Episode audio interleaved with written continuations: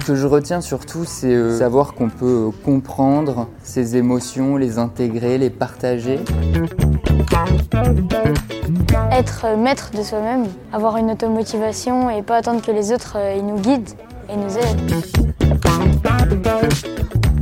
Et on se retrouve dans une bulle intense pendant deux heures, une bulle de savoir.